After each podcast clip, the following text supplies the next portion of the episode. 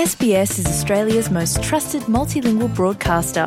Our listeners are loyal, highly engaged, and have supported countless local businesses. We offer advertising packages for businesses of all sizes.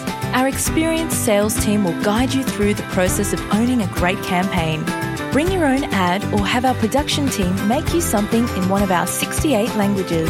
Start the conversation with your new audience today. Email sales at sbs.com.au.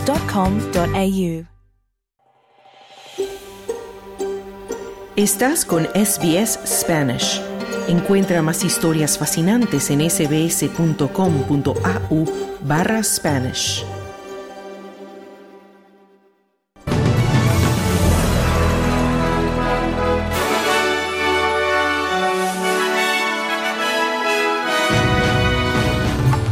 Un año después de las devastadoras inundaciones en Nueva Gales del Sur y Queensland, muchas familias siguen viviendo en el limbo.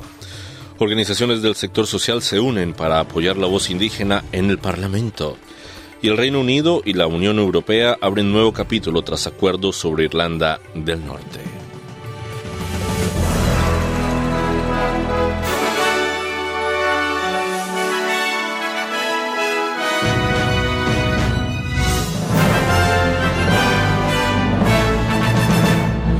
Y mucha atención en este momento el gobierno está dando una rueda de prensa en relación a la superannuation o a los fondos de jubilación y de pensión que dan en Australia y están refiriéndose a un cambio para las personas que tengan un ingreso mayor o una cuenta mayor a 3 millones de dólares en su superannuation. Estaremos más adelante informando sobre estos cambios. Mientras tanto, la comunidad de Northern Rivers, en Nueva Gales del Sur, se ha reunido para conmemorar el primer aniversario de las devastadoras inundaciones de Lismore causadas por las lluvias récord. El catastrófico suceso se saldó con cinco víctimas mortales y más de 3.000 viviendas dañadas o destruidas en el municipio de Northern Rivers, donde residen unas 45.000 personas.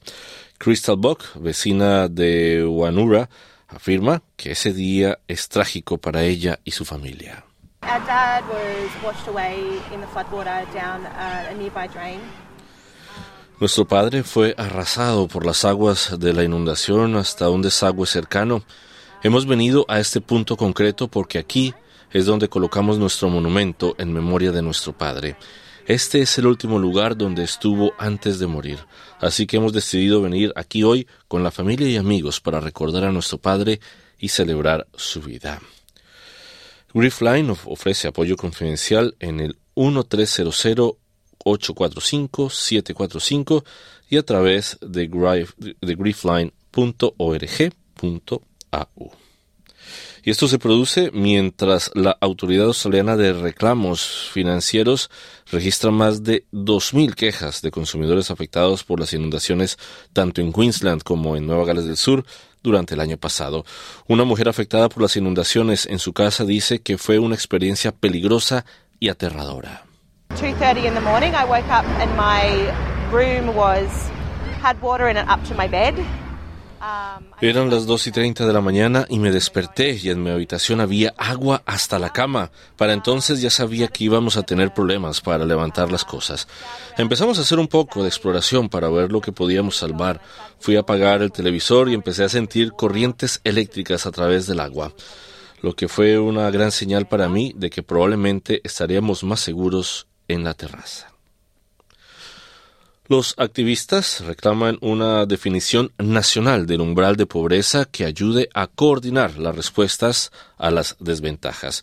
Grupos como Uniting Care Australia han declarado a una comisión parlamentaria que examina la naturaleza y el alcance de la pobreza en Australia que han observado un aumento del 50% en la demanda, incluidos los servicios de apoyo para la salud mental y la adicción. En su intervención ante la comisión, el director ejecutivo de Winunga Nimitai, Julie Tonks, de los servicios de salud aborigen y comunitaria del territorio de la capital australiana, afirma que la situación ha llegado a un punto crítico.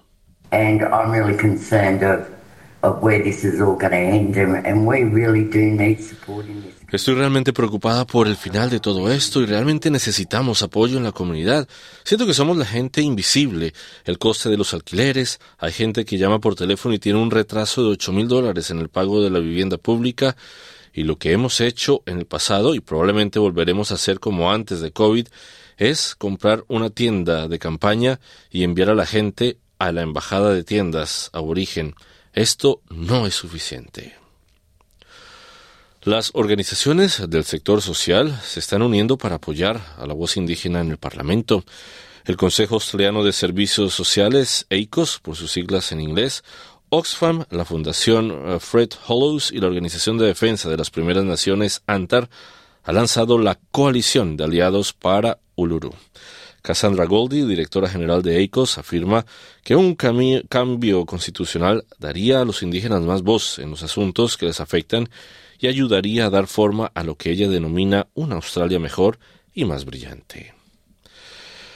Expertos piden un esfuerzo nacional coordinado para mitigar la amenaza de las superbacterias, según un nuevo informe de la Academia Australiana de Ciencias Tecnológicas e Ingeniería y el CSIRO. Las superbacterias son cepas de bacterias, virus, parásitos u hongos resistentes a los antibióticos u otros medicamentos utilizados para tratar las infecciones que causan. Según la Organización Mundial de la Salud, las superbacterias resistentes al tratamiento son una de las diez principales amenazas para la salud pública a las que se enfrenta la humanidad. Browen Morgan, doctora de CSIRO, afirma que dar prioridad a la prevención ahora es clave para mitigar el riesgo futuro de las superbacterias que se vuelven más resistentes a los tratamientos medicinales. So there's really a, social imperative to act now.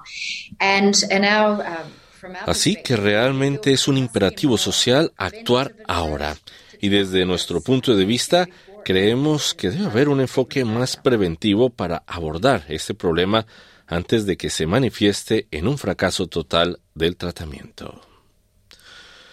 Una senadora transgénero estadounidense que se encuentra de visita en Australia afirma que los derechos de las personas LGBTIQI están retrocediendo en los Estados Unidos y califica la situación como una historia de progreso y de dolor. La senadora de Delaware, Sarah McBride, dice que hay una correlación directa entre la salud de los derechos LGBTQI y la salud de la democracia en un país, diciendo a SBS News que la era de Donald Trump desató fuerzas oscuras que aún no ha dejado de apuntar a grupos vulnerables. Pero la senadora McBride dice que los políticos deberían avergonzarse de alimentar prejuicios que son casi idénticos a los estereotipos que una vez impulsaron sobre gays y lesbianas. They're trying to paint transgender people as predators, as a threat.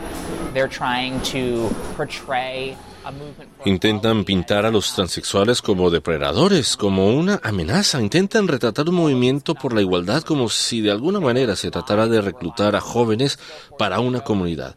Todo esto no podría estar más lejos de la verdad. Son mentiras. Eran mentiras hace 30 años, hace 40 años, cuando las utilizaban contra los homosexuales. Son mentiras hoy contra la comunidad trans. Se ha pedido a los ministros de Salud y Seguridad Laboral de los estados y territorios que aceleren la prohibición del uso doméstico de sílice tras su relación con una enfermedad pulmonar mortal. Se calcula que unos 600.000 trabajadores han estado expuestos al polvo de sílice generado en la minería, la construcción y la fabricación. Las mesas de cocina fabricadas con piedra artificial son especialmente peligrosas ya que aproximadamente uno de cada cuatro canteros que trabajan con ellas desarrolla una enfermedad mortal e incurable, la silicosis. El ministro federal de Trabajo y Seguridad, Tony Burke, dice que no está dispuesto a esperar a que los organismos reguladores decidan esta prohibición. I don't think we should be waiting 12 months before we get them to scope out what would a ban look like. There's a lot of questions there on a ban. No creo que debamos esperar 12 meses para que estudien cómo sería una prohibición. Hay muchas preguntas sobre la prohibición frente a la regulación, pero por el momento el trabajo que están haciendo no analiza cómo sería una prohibición, dónde se prohibiría, qué porcentaje de sílice se considera. Quiero que este trabajo se haga de inmediato. El gobierno laborista de Nueva Gales del Sur ha anunciado cambios en la línea vital de los servicios de salud mental, duplicando la financiación de los servicios de chat. El anuncio se produce cuando un número cada vez mayor de australianos sigue dependiendo de los servicios de salud mental, especialmente tras la pandemia de COVID-19. El líder de la oposición de Nueva Gales del Sur, Chris Means, afirma que la financiación de los servicios de Lifeline es fundamental. We want to make sure that we're in a position where we're funding services for Lifeline that Queremos asegurarnos de que estamos en condiciones de financiar servicios vitales para las personas que lo necesitan.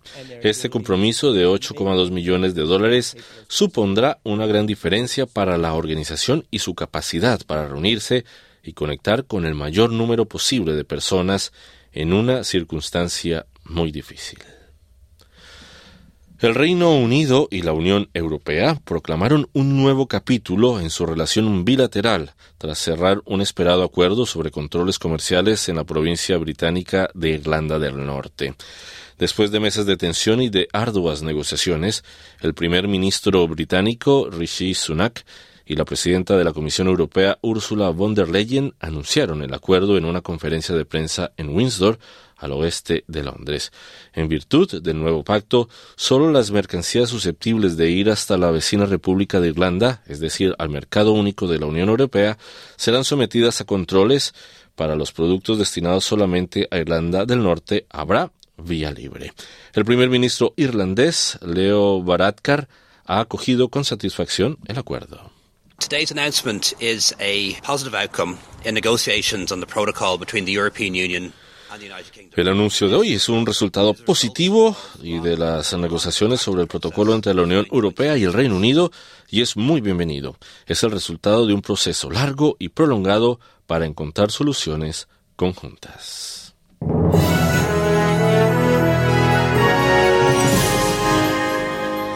Finanzas, el dólar australiano se cotizaba en 67 centavos de dólar estadounidense y 63 céntimos de euro. Pronóstico del tiempo para el día de hoy. Sydney presenta una temperatura máxima de 27 grados centígrados y nublado. Melbourne 19 y nublado. Brisbane 31 grados, mayormente soleado. Perth 37 grados y soleado. Adelaida 24 grados, parcialmente nublado. Hobart 20 grados y nublado. Canberra 29 grados y parcialmente nublado. Y Darwin 31 grados con algunas lluvias. Hasta aquí el boletín de noticias de Radio SBS. Quédate en sintonía de hora 13. Muy buenas tardes.